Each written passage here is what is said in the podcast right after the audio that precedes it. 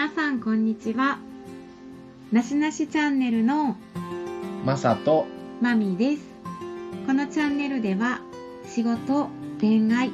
メンタルヘルスや日常の気づきなど私たちの生き方をお話しします。はいそれではですね前回は、えー新しい職場に行くことに対しての不安とかあと今勤めて辞めることに対してのまあ不安とか対処法みたいなのを話してたんですけども、うん。うん今回はそれの続きということで新しい職場に勤務がスタートしてからの話対処法みたいなことを話せたらいいなと思います。はい。で、まあ、4月に入ってもう新しい職場にもう実際に現場に立たれた方も結構いるんじゃないかと思うんですけども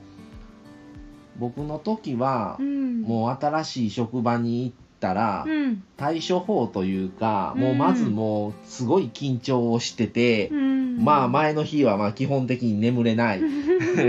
まま朝を迎えてうん。体調があまり優れない中行くパターンがもううん職場変わると毎回のように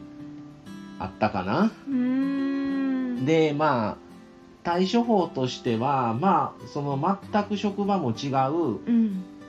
業務内容も職種も違うのであればまた変わるかもしれないんですが職種は一緒なので自分は、うん。そこは変わらないって分かっていてもやっぱりそこの職場によって同じことでもやり方が違うやる順番が違うとかうん。もちろん一緒に働く職員さんは違うわけで、全員が。うんうんうんってなった時にじゃあどういうふうに過ごしてきたかっていうと、うまあ最初はまあ誰かがついて、まあ、プリセプターって言ったりをするんですけど。先輩ですね。先輩についてうん一日一緒について、うん。まあ、どういうことを流れでやります、っうん。ていうことをいくつかのシフトの中で一緒にこなしていくんうんですけど、そうんうんそれでもまあこれはこうしてくださいああしてくださいって言ってうん。知っと知ってることでもあそうなんですねみたいなもう何でも 下手に出るようにしてましたはい。自分は。うんわかります。とりあえずそこのまあルールというか決まり事やったり、うん。そこで決められた流れっていうものも多分存在しているとは思うのでまずはその流れを頭に入れるというか覚えるこ覚えることで手いっぱいやし、ねうん仮に意見を言っても何も知らんのになんでそんなんいきなり言言うっていう風なふ空気になったりもするしうん。実際にうん。自分が慣れて後から新人が入ってきた時に前の職場はこうでした。うん。前のとこはこんな風にしてたのになんでここはこんなこともできてないんですかとか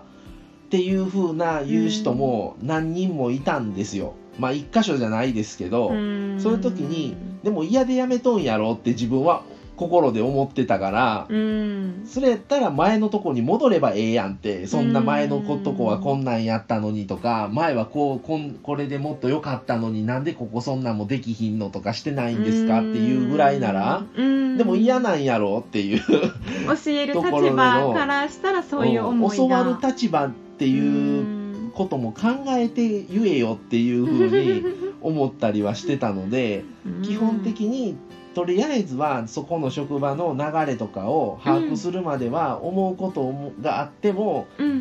とりあえずは黙って聞いたりとか、うん。もうともうとりあえず下手で行ってまああのちょっと一一目置かれないような感じでうんもう溶け込むように、うんなんか人間関係の構築の段階っていう感じですかね、その新しい人との出会いってすごいお互い見てるよね。うん見てる。なんか 見てるしすごい見てると思ってる以上に見られてるし。いるんだなってそう。意外と結構声かけられなくてもあこういう人なんだっていう風にすごくやっぱ観察はされてるからまあどう思われるっていう人の目ばっかり気にするのもあのまああまりね過剰にするのもそこまでしなくてもいいんですけれどもやっぱ信頼関係の構築っていうところ人間関係の構築っていうところではまあ相手の動き方とかね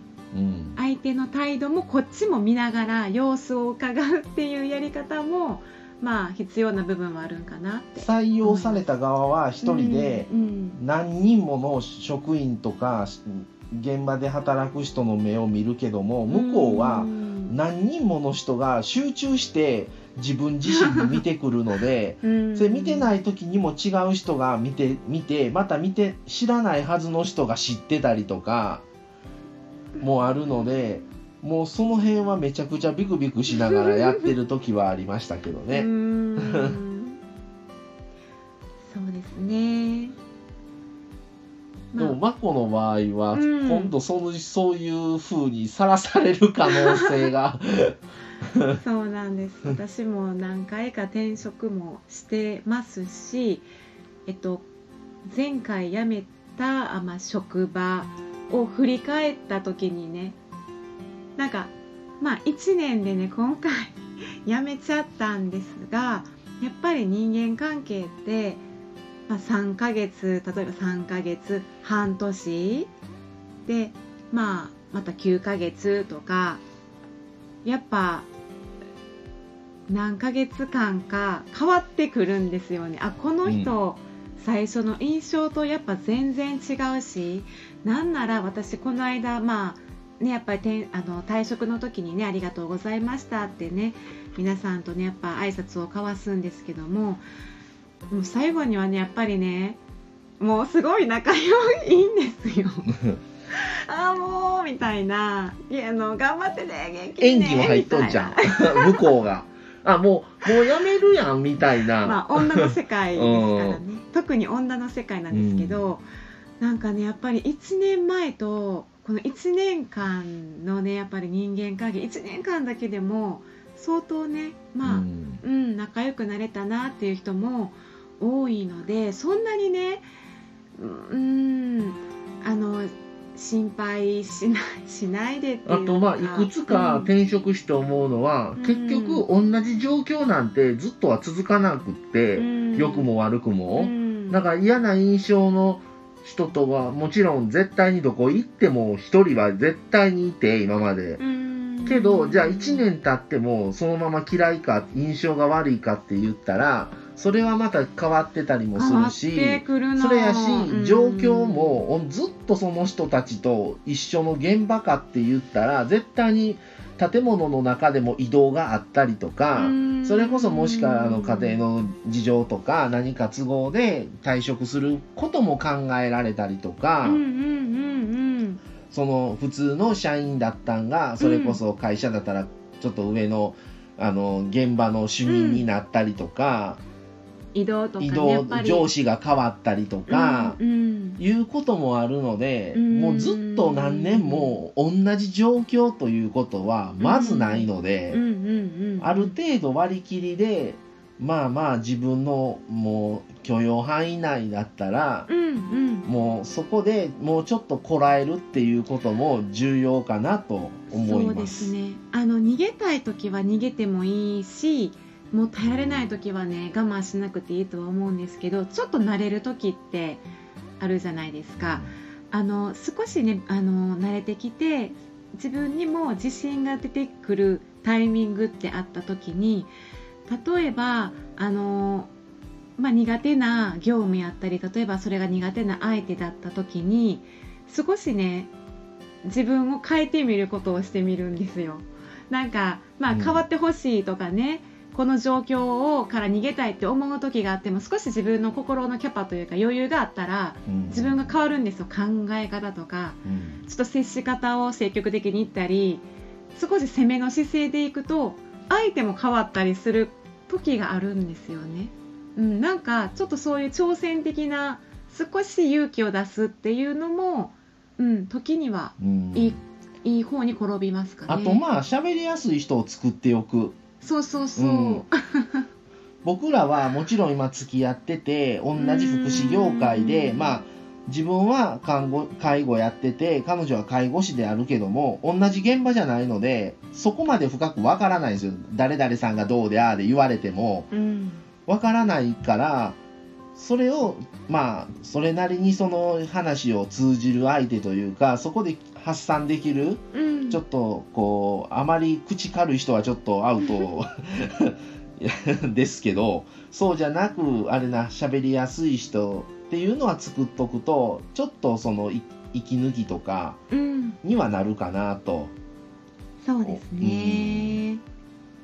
思いますね。はーい。まあまあでもあのーね実際に働いてみてやっぱり働きやすいっていうと時ももちろんあるわけでうん。それもね働いてみないとやっぱり面接行ったり資料見ただけでは全くそこのうん。ねうん。本質的な部分って何もやっぱ分からないのでうん。取り繕られてたりもするしなのでまあねまあ見て思ったことをまた話せる人は作ってもいいかなって。そうですね。一番心の支えになれるちょっと存在ってすごい大事やと思うので、うんまあ、それが難しかったらねちょっと普通にもともといる友達とかに話せる人がいるのであればうん。ちょっとそういうので話して気分をちょっと変えてみるとかも大事かなと思いますね。うん。